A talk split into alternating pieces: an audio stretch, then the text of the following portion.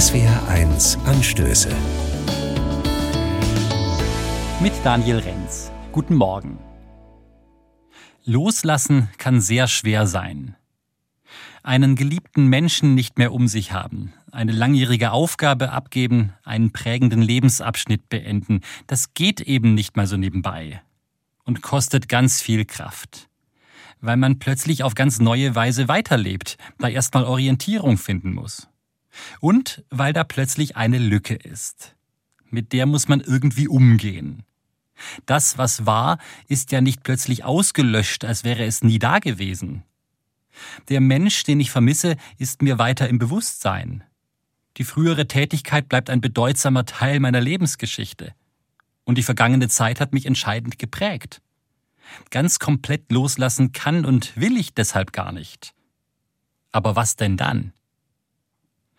Vielleicht musst du auch gar nicht loslassen, hat neulich jemand zu mir gemeint, sondern überlassen. Also einen Ort finden, an dem alles Geschehene gut aufgehoben ist. Einen Ort, wo alles sein und bleiben darf. Das hat mir spontan eingeleuchtet. Etwas überlassen, an einem neuen Ort wissen, das klingt schon viel machbarer. Weil das Vergangene dann nicht einfach abbricht, sondern immer noch da ist, Bedeutung behält und weiterwirkt.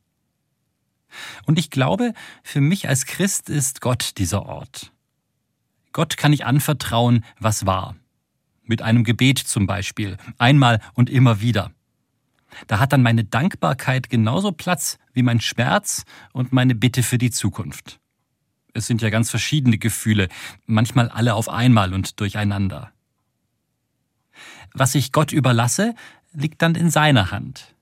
Er übernimmt die Verantwortung, kümmert sich darum. Und ich habe die Hände frei für das, was jetzt vor mir liegt.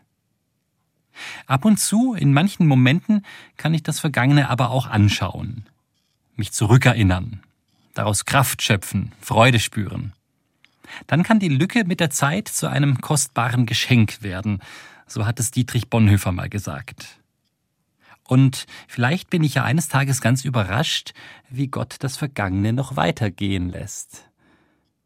Daniel Renz, Heilbronn, Evangelische Kirche.